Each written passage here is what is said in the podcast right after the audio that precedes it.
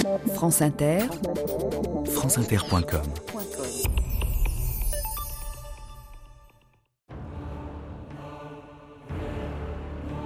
Marilyn, Marilyn, I'm mad about you. Jack, Will you have dinner with me tonight?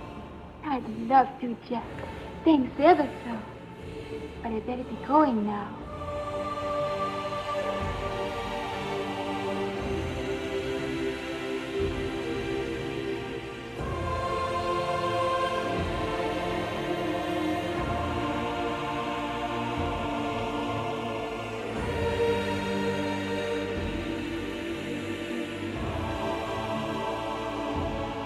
2000 ans d'histoire.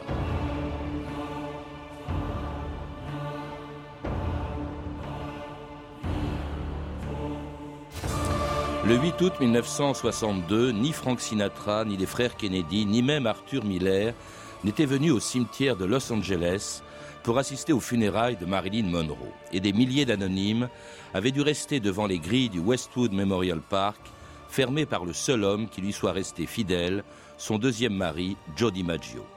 Seul, il avait veillé toute la nuit devant le corps le plus célèbre du monde, celui d'une femme de 37 ans qui avait fait rêver tant d'hommes que personne n'avait imaginé sa solitude, ni qu'à 37 ans, elle avait pu se suicider dans sa maison de Los Angeles le 5 août 1962. C'est vers 7 heures, heure d'Hollywood, c'est-à-dire 10 heures, heure de New York, que la nouvelle se répandit comme une traînée de poudre à travers tous les États-Unis. Marilyn Monroe, l'idole du cinéma américain et mondial pendant de nombreuses années, avait mis fin à ses jours en absorbant une dose massive de barbiturique. Marilyn Monroe vient de se tuer. Sa vie, si souvent étalée au grand jour, lui était-elle devenue impossible? La gloire, elle l'a connue après des années difficiles. Le triomphe, elle le remporta partout, même dans les situations les plus invraisemblables. Et pour les Giants de Corée, Marilyn était un tourbillon. Arthur Miller lui-même, l'un des plus grands écrivains américains, se laissa prendre par son charme. La gloire avait dit un jour Marilyn Monroe, c'est bon, mais pas tous les jours. Anne Plantagenet, bonjour. Bonjour.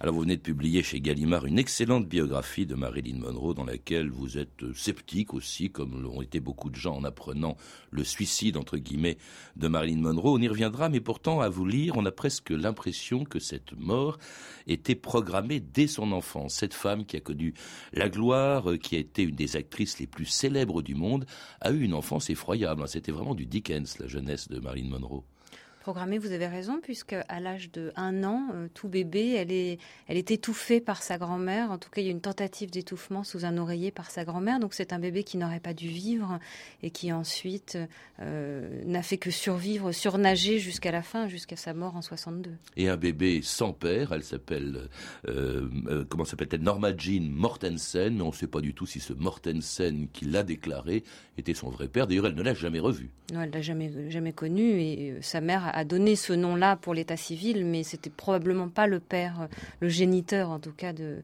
de Marilyn. Elle n'a jamais connu son père, elle n'a jamais su qui était son père. Sa mère avait, avait plusieurs amants euh, à, la, période euh, qui aurait pu correspondre. Plusieurs amants et puis de très nombreuses dépressions. Sa mère, elle va la voir très vite euh, disparaître. Elle va aller d'asile psychiatrique en asile. Et puis à la fin de sa vie, vous, vous le dites, Anne Plantagenet, elle ne savait même pas qu'elle avait pour fille Marilyn Monroe. C'est assez tragique, ça aussi, la mère qui disparaît, le père dans un asile, le père qui n'est pas là. Et d'ailleurs, elle a recherché dans tous les hommes qu'elle a croisés, et Dieu sait si elle en a croisé beaucoup, quand je dis c'est un euphémisme, elle cherchait toujours un père. Ah oui, toujours. Euh, DiMaggio, elle l'appelait pas papa. Euh, Miller, elle l'appelait daddy. Euh, C'était évidemment, même son, son, son psychiatre à la fin, le célèbre docteur Greenson, elle, a, elle lui a demandé de l'adopter. Donc elle cherchait vraiment violemment un père. faute de mère, faute de père, elle va aller de, de, de comment dirais-je, de, de famille d'accueil en famille d'accueil, parfois l'orphelinat. Elle a même été victime, ou elle aurait même été victime d'un viol à l'âge de 9 ans, Anne Plantagenet. Oui, la, tragédie de Marilyn donc peut commencer par d'abord cette tentative d'étouffement quand elle est bébé, ensuite cette mère qui ne s'occupe pas du tout d'elle et qui la laisse dans des familles d'accueil pour euh, 5 dollars la semaine, et puis ensuite quand, euh, quand Gladys Baker, donc la mère de Marilyn, euh, est internée à l'asile, euh, la petite Norma Jean se retrouve à l'orphelinat, elle a 9 ans, et, et, sa tragédie est là parce qu'elle elle est orpheline, en réalité elle a quand même une mère, mais elle est orpheline, elle devient un numéro à l'orphelinat de Los Angeles, à ce moment-là elle a 9 ans. Et puis donc cette tentative de viol, je crois que c'était un locataire de. C'est juste avant. Alors c'est juste avant, l'internement de Gladys. C'est sans doute ce qui précipite la mm. chute de la mère de Marilyn. C'est le locataire de sa mère qui aurait aurait abusé donc de la petite fille. Hmm. Vraiment, elle est trimballée. On la marie même hein, à, un ouvrier, Jim Dougherty. Euh, elle est mariée à 16 ans. Elle n'est pas malheureuse parce qu'au fond, ça lui permet de fuir cette vie, d'être enfin indépendante en fait. On la marie à, 16 ans, euh, quand elle a 16 ans et 3 semaines, pour, pour éviter qu'elle retourne à l'orphelinat. C'est la solution qu'on lui propose. On ne lui impose pas, on lui propose soit tu retournes à l'orphelinat, soit on te marie avec un voisin qui est un jeune homme de, de, son âge et qui accepte bien volontiers de, de l'épouser. Et qui va disparaître pour faire la guerre dans le Pacifique. Hein. Il, quitte la demeure familiale. Et alors, du coup, Marilyn cherche à, fuir un peu sa, vie devenue monotone en jouant de petits rôles dans des films comme Les Reines du musical, Ladies of the Chorus, de Phil Carlson. Qu'est-ce qu'il y a, ma chérie? Quand vas-tu me considérer comme une adulte? Je ne sors jamais. Pourquoi veux-tu sortir avec un homme qui est sûrement marié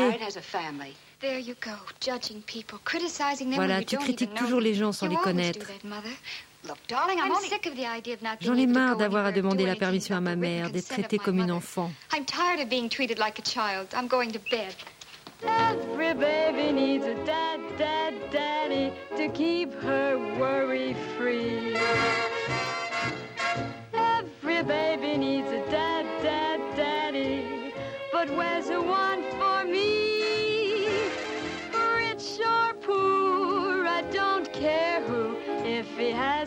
a million, then a half will do. Every baby needs a dad, dad, daddy. Could my dad, daddy be you? Everybody Needs a Daddy, c'était la chanson d'un des tout premiers films de Marilyn Monroe, euh, Les Reines du musical, Ladies of the Chorus, une chanson vraiment euh, taillée sur mesure, Anne Plantagenet. Oui, on croirait que c'est écrit pour elle, comme euh, bien des années plus tard, en 1960, elle chantera dans Le Milliardaire My Heart Belongs to Daddy. Mm. Mon cœur est à papa. Il y a, je pense que c'est aussi pour ça que le public s'est tout de suite pris d'affection pour Marilyn, c'est qu'on sentait qu'il y avait, on, sentait la tragédie en elle, on, on voyait la séduction, mais on sentait aussi la détresse, l'orpheline. L'orpheline apparaissait euh, finalement à chaque image. Et pourtant, ces tout premiers films n'ont pas un grand succès. En tout cas, c'est pas elle qui est en vedette. Oh non, elle est starlette pendant. Elle, tourne au moins 13 films dans, lesquels elle est, elle est simplement starlette. Avant de passer du rang de starlette au rang de star, elle, a, euh, elle, connaît, euh, elle connaît des années et des années noires. Moi, j'ai intitulé ça, je crois, 7 ans de déception dans mon, dans mon, dans mon livre. Mais euh, il, faut, il faut bien se rappeler que la vraie carrière de Marilyn commence en 1952 et elle s'achève, comme on le sait, en 1962. En mmh. réalité, elle ne dure que 10 ans, la, la carrière de Marilyn star. Et entre-temps, des galères. Marilyn, vous dites, d'ailleurs, c'est à ce moment-là qu'elle commence au début des années 50, à la fin des années 40, qu'elle devient Marilyn Monroe, qui n'est pas son nom. Oui. Monroe, pourquoi? Euh, Monroe parce qu'on lui suggère en fait, c'est même pas elle qui le, qui le choisit. la Fox lui suggère de prendre le prénom de Marilyn parce que c'est vrai que son vrai nom Norma Jean Mortensen ou Norma Jean Baker c'est peu euh, c'est peu attractif. Donc on lui suggère euh, le prénom de Marilyn. Et Monroe parce que c'était quand même le, le, nom de sa grand-mère maternelle qui s'appelait Della Monroe et qui a terminé elle aussi à l'asile. Donc on lui suggère de prendre, de prendre un nom et un prénom qui ont les mêmes initiales parce que soi-disant ça porte bonheur. Et une couleur de cheveux aussi, elle devient blonde, ce qui n'est pas du tout son cas. Oui, il y a une année où tout change pour elle, où elle divorce de son premier mari, où elle devient blonde, alors qu'elle ne veut pas d'ailleurs devenir blonde, ça, ça, ne l'attire pas tellement, mais on lui dit tu auras plus de succès euh, pour les, auprès des photographes si tu es blonde, parce que sa carrière commence quand même par les photos et par, le, par la une des magazines de, de, Starlet. Hmm. Oui, parce qu'elle n'a pas beaucoup de succès au début. On l'écoute en 1960 raconter ses débuts à la Fox.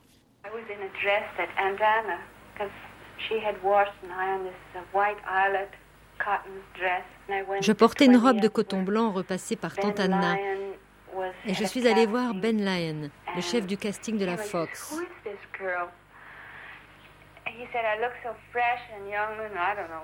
Il m'a dit que j'étais si fraîche, si jeune, et que sa seule autre découverte avait été Jean Harlow.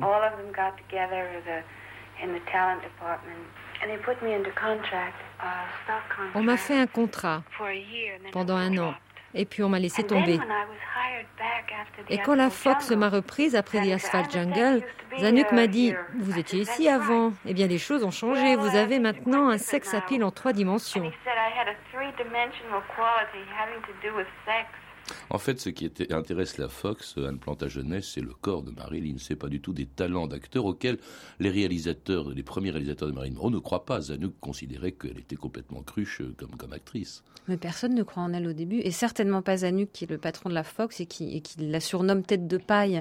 Euh, d'ailleurs, il la renverra trois fois. Marilyn, au cours de sa carrière, va être envoyée trois fois de la, Fox. Donc même à la fin, alors qu'elle leur rapporte des millions, personne ne croit en elle et en ses talents et en son potentiel d'actrice.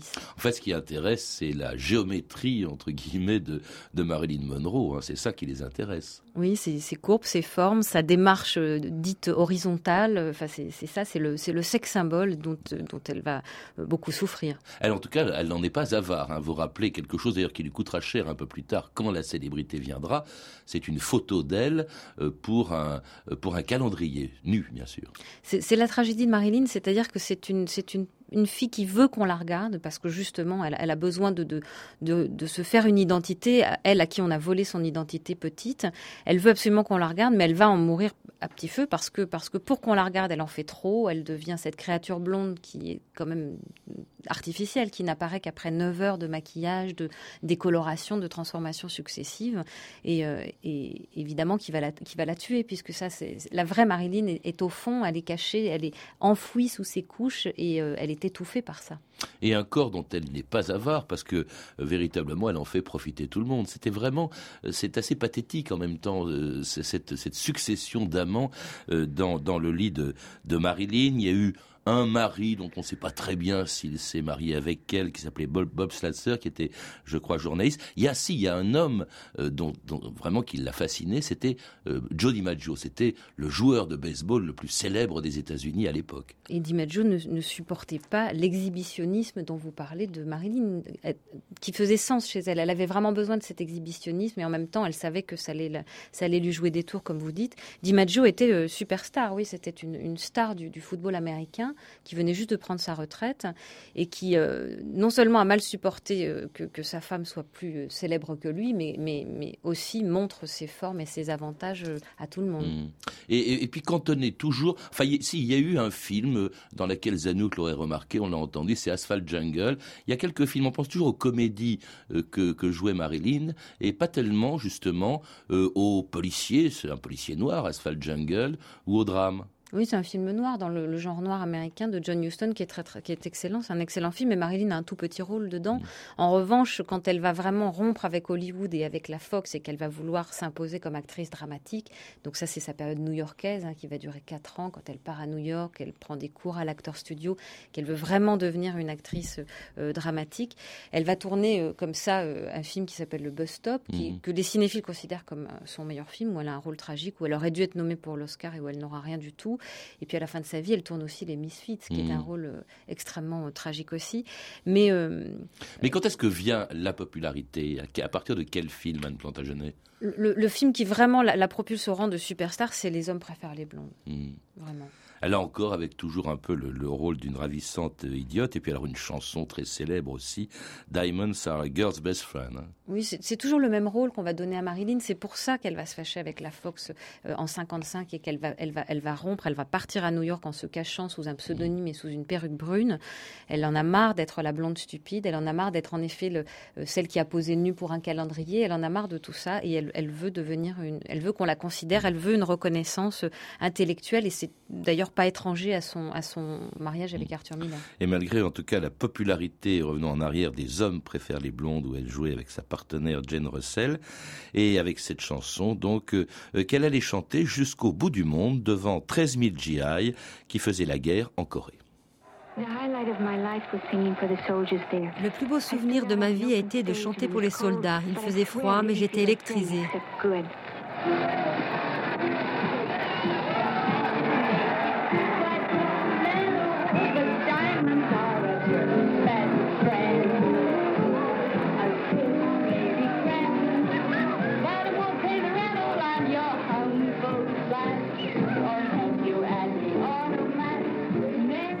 And it's with honor and pride and pleasure I present this citation to you. Thank you. Voici le prix du meilleur espoir féminin de 1952. Thank you, Lauren. La personnalité la plus marquante du box-office. Thank you, Mr. Nichols. L'actrice la plus populaire de l'année. Thank you, Mr. Samuels. A kiss on the hand may be quite continental, but diamonds are a girl's best friend. Comment expliquer cette popularité absolument extraordinaire? Elle est elle-même sidérée quand elle revient de Corée ou quand elle est en Corée devant ces 13 000 GI qui sont complètement fous d'elle. Euh, elle, elle est elle-même étonnée. Je crois qu'on l'entend en fait, justement. On entend ça. Quand on écoute la vraie voix de Marilyn, on, entend la fragilité qu'il y a. C'est-à-dire il y a à la fois la, séduction et à la fois la fragilité chez elle. Il y a la vulnérabilité. Et c'est ça qui, je pense, la popularité de Marilyn.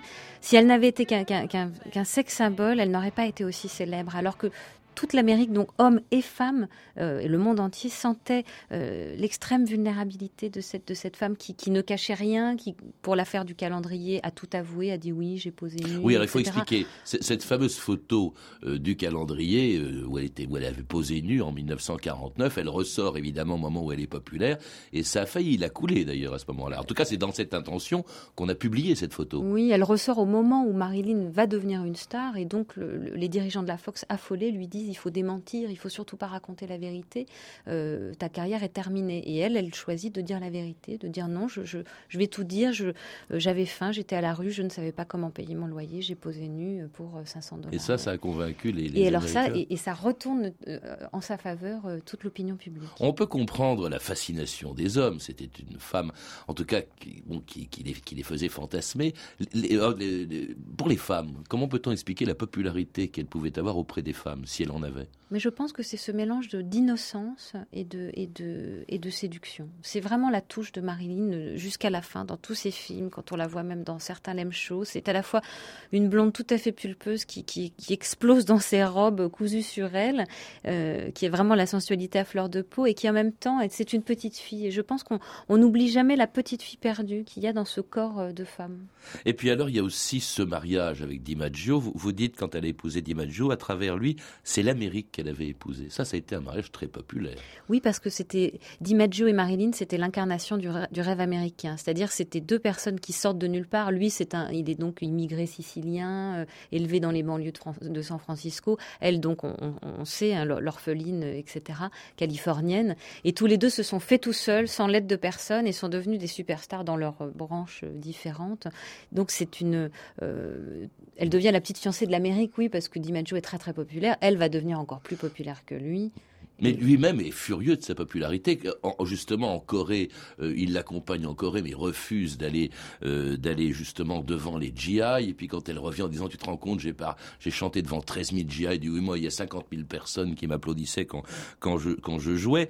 Mais alors, il est furieux aussi parce que elle le trompe. Elle, elle, par exemple, c'est l'époque aussi où elle rencontre un sénateur qui deviendra président et qui est John Kennedy. Vous dites, c'est la rencontre entre deux carnivores. Oui, mais pour revenir sur euh, la Corée, il faut quand même préciser que DiMaggio et Marilyn sont à ce moment-là en voyage de noces. De noces en plus, Donc lui, ça ne lui plaît pas euh, beaucoup. D'une part que sa femme ait beaucoup euh, plus de popularité que lui, et d'autre part qu'elle aille en petite robe danser et chanter devant, devant 13 000 soldats tout à fait hystériques. Il y a une scène d'ailleurs qui va le rendre foudrage, elle est très célèbre parce que c'est la photo la plus connue de Marilyn, quand elle tourne justement, je crois que c'était dans 7 ans de réflexion, elle tourne au-dessus d'une bouche de métro sa robe se soulève et elle provoque, dites-vous Anne Plantagenet, elle provoque un embouteillage à 3 heures du matin, une véritable émeute dans New York où la scène a été tournée. Oui, la scène est tournée donc à l'angle de la 52e et de Lexington Avenue à, New York. Euh, elle est tournée à 3 heures du matin pour justement éviter les problèmes de circulation et en réalité tout le monde est au courant. les gens se précipitent, il y a des millions, milliers de gens qui viennent voir le tournage euh, et DiMaggio est foudrage parce que la, la prise dure très longtemps, que la robe de Marilyn se soulève vraiment sur sa tête, ce qui n'apparaît apparaît pas du tout dans le film. D'ailleurs, ça a été censuré. D'ailleurs, la scène a été entièrement retournée en studio, donc ça n'a Mhm. servi à rien tout ça. Et dans le film, sa robe a- se soulève jusqu'au dessous de ses genoux, mais euh, mais pendant le tournage, euh, on voyait tout. Quoi. On voyait sa culotte sans arrêt, sans arrêt. Marilyn y prenait un plaisir fou puisqu'elle aimait ça. DiMaggio a failli casser la gueule à Billy Wilder. Il l'a dit à ce moment-là, et Billy Wilder l'a raconté dans ses mémoires. Il a eu très peur du regard de DiMaggio à ce moment-là. Et Kennedy, alors, cette rencontre? C'était au, milieu des années 50, il est à peine sénateur, mais tout de suite, il se passe quelque chose entre eux. On, on fixe pas très bien la première rencontre avec Kennedy. Là aussi, les biographes divergent. Il y a beaucoup de. pour certains, Marilyn rencontre Kennedy euh, très tôt, dès le début des années 50, euh, dans des soirées un petit peu où Kennedy, dans lesquelles par- participe Kennedy. Pour d'autres, ils se rencontrent un petit peu plus tard. Euh, à quel moment ils deviennent amants? Tout ça, c'est très mystérieux. On ne sait pas très bien. En tout cas, oui, pour moi, c'est un peu la rencontre de de deux carnivores parce que tous les deux sont tous les deux ont la- le désir de puissance d'une certaine façon. Et, il, il fallait qu'ils se rencontrent. Kennedy était un homme à femme, son père était un homme à femme qui avait une liaison avec une, une actrice très célèbre. Kennedy faisait un peu comme son père avait fait.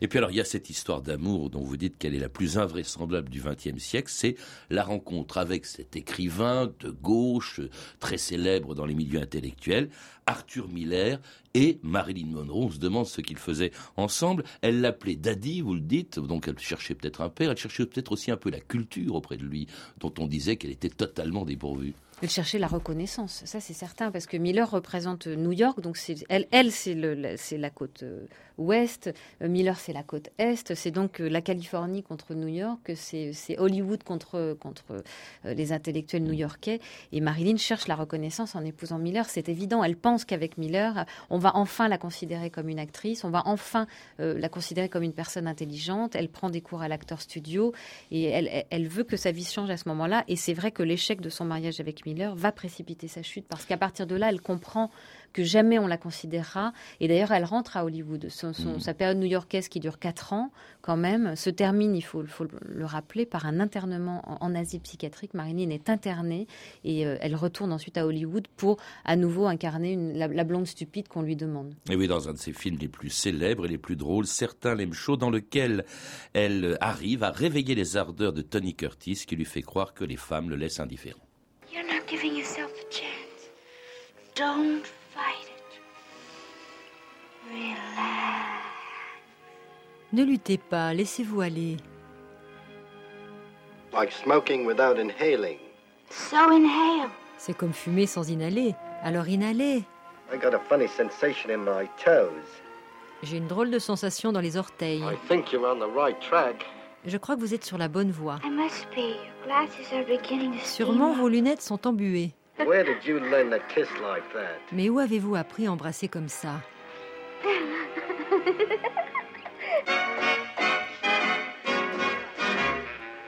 I wanna be loved by you, just you, nobody else but you. I wanna be loved by you alone. Wanna be kissed by you, just you, nobody else but you. Alors en kissed 1959, quand ce film est sorti sur les écrans, à Plantagenet, il a fait rire la terre entière. Personne ne pouvait imaginer que Marilyn Monroe était en pleine dépression, euh, détestée par ses partenaires. Tony Curtis disait qu'embrasser Marilyn, c'était comme embrasser Hitler. Wilder était furieux qu'elle soit en retard constamment sur les plateaux. Elle avait peur d'ailleurs dans les, dans les tournages, vous le dites. Et puis alors elle se droguait, elle buvait, c'était terrible. Et ça, on ne le voit pas du tout dans ce film, évidemment. Non, et le tournage de certains Lem Show a, certainement euh, fait partie de la légende noire du cinéma. C'est un des tournages qui a été les plus difficiles parce que certaines prises ont nécessité parfois euh, euh, cinq, enfin, il, a fallu parfois 50 prises pour, pour, pour une petite scène. On sait qu'il y a une, une phrase qui comprenait quatre mots que Marilyn ne savait pas dire. On, sait que Billy Wilder a terminé le tournage allongé entre deux claps tellement il avait mal au dos à cause du stress. Et ça a assis une dernière fois la légende de Marilyn. Après, c'est vrai que à Hollywood, on s'est dit, Marilyn Monroe n'est plus capable de tourner un film. Plus personne ne voulait lui faire confiance. On pensait qu'elle était folle, on murmurait qu'elle était folle. En réalité, vous venez de le dire, elle était en dépression. Elle a fait une fausse couche. Elle a perdu encore un bébé pendant, pendant après le tournage de certains lem shows. Son mariage avec Miller partait à la dérive. Plus rien n'allait. Elle était en effet sous l'emprise de médicaments, de, drogues. Alors elle se raccroche à, de nouveaux amants, à Yves Montand, dont elle était vraiment amoureuse, qu'elle rencontre sur le, les, les milliardaires. Et puis il y a Frank Sinatra, il y a les frères Kennedy, tout le monde. Vraiment, euh, elle se donne un peu, elle se livre un petit peu euh, à tout le monde, y compris à, John Kennedy, pour lequel d'ailleurs elle va quitter le tournage de son dernier film. Quelque chose doit craquer, c'est un drôle de titre puisqu'elle allait mourir peu de temps après, euh, pour arriver donc en retard et complètement saoul à l'anniversaire du président des États-Unis au Madison Square Garden de New York le 19 mai 1962. the late Marilyn Monroe.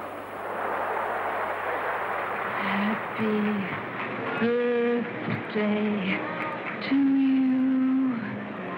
Happy birthday to you. Happy birthday, Mr. President.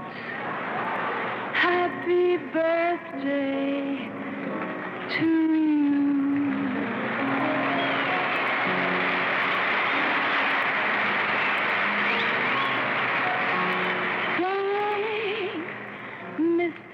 President, for all the things you've done, the battles that you've won. Et c'était le 19 mai 1962, deux mois et demi avant ce que vous appelez le suicide probable, entre guillemets, de, Marilyn Monroe. À, l'époque, c'est vraiment une, dérive terrible. Vous dites qu'elle disparaît, euh, elle se met une perruque noire, euh, elle disparaît, elle prend n'importe quel taxi pour aller dans n'importe quelle direction à ce moment-là. Oui, c'est émouvant d'entendre, je trouve, parce que c'est sa dernière apparition publique et euh, devant des millions de téléspectateurs, devant le président Kennedy. Pour elle, c'est la reconnaissance. La petite fille qui était orpheline et qui n'avait qui n'avait qu'un numéro à l'orphelinat de Los Angeles, là est la femme la plus regardée au monde et c'est ce qu'elle avait toujours voulu. Et dans le même temps, peut-être le lendemain, allez savoir, elle, elle, elle s'affuble d'une perruque brune et elle erre de taxi en taxi, euh, sans maquillage, dans une vieille gabardine et elle demande à chaque chauffeur de taxi, et vous, quelle est la femme avec qui vous rêveriez de passer la nuit? Et, on va dire huit chauffeurs sur dix répondent Marilyn Monroe, mais ils ne la reconnaissent pas. Et puis elle rentre chez elle et elle est seule et sa vie est, est effroyable de solitude. Et ce suicide, entre guillemets, donc c'était le en, août 1962, il y a 45 ans, tout le monde trouvait ça un peu bizarre. Vous-même, bon, vous ne vous n'écartez aucune hypothèse, vous n'en retenez aucune, mais c'est vrai qu'on a pu se demander si elle n'avait pas été assassinée parce que, euh, a-t-on dit, elle, risquait de parler, de révéler des choses que lui aurait confié Kennedy, les Kennedy, d'ailleurs les deux frères, euh, sur euh, dans un lit. Il y a toutes les hypothèses sur ce qui s'est passé dans la nuit du 4 au 5 août 1962. Euh, euh, Marilyn s'était suicidée, l'a-t-on aidé Est-ce que c'est la mafia, le FBI, les Kennedy, euh, sa gouvernante, son psychiatre? Enfin, il y, a, des livres entiers qui sont, écrits et qui, d'ailleurs démontrent souvent, avec des preuves à l'appui, plein de, suppositions. moi, je ne prends pas position parce que je, considère que la, tragédie de Marilyn ne réside pas uniquement dans sa mort, mais qu'elle est bien, elle est bien avant, hein, dans tout ce qu'on vient d'évoquer pendant l'émission. Donc, euh, mais hum, suicide probable, oui. De toute façon, elle allait au suicide, elle courait au suicide. Le suicide semble évident dans son parcours. D'ailleurs, elle a fait plusieurs tentatives au cours de, au cours de sa vie. En même temps, est-ce que ce n'est pas quelqu'un qui est mort depuis le début, c'est quand même ce que je dis dans mon livre, ou qui n'a jamais existé. Et quelqu'un qu'on n'imagine pas aujourd'hui, elle aurait 82 ans, on n'imagine pas vieillir non plus. Non, inimaginable. De, euh, Marilyn n'aurait pas pu vieillir de toute façon. Et qui reste hein, malgré tout aujourd'hui euh, la femme, peut-être l'actrice qui a le plus marqué peut-être son, son siècle finalement. De par sa vie tragique et de par sa mort euh, trouble. Et une vie que l'on retrouve dans votre livre, dans votre biographie, elle est passionnante, elle est consacrée à Marilyn Monroe, publiée aux éditions dans la collection Folio et donc signé par mon invité d'aujourd'hui, Anne Plantagenet. Vous avez pu entendre des extraits des films Certains l'aiment chaud de Billy Wilder, disponible en DVD aux éditions MGM, et Ladies of the Chorus de Phil Carlson en DVD chez Columbia, ainsi qu'une archive pâtée de 1962 extraite du journal de votre année disponible en DVD aux éditions Montparnasse. Vous pouvez retrouver ces références par téléphone au 32 30, 34 centimes la minute ou sur le site franceinter.com. C'était 2000 ans d'histoire. À la technique Éric Morin et Olivier Riotor, documentation Claire Destacan, Emmanuel Fournier et Franck Olivard, une réalisation de Anne Kobilac. Demain, dans 2000 ans d'histoire, nous serons en direct et en public au Salon du Livre pour parler de l'indépendance de l'Inde avec Dominique Lapierre.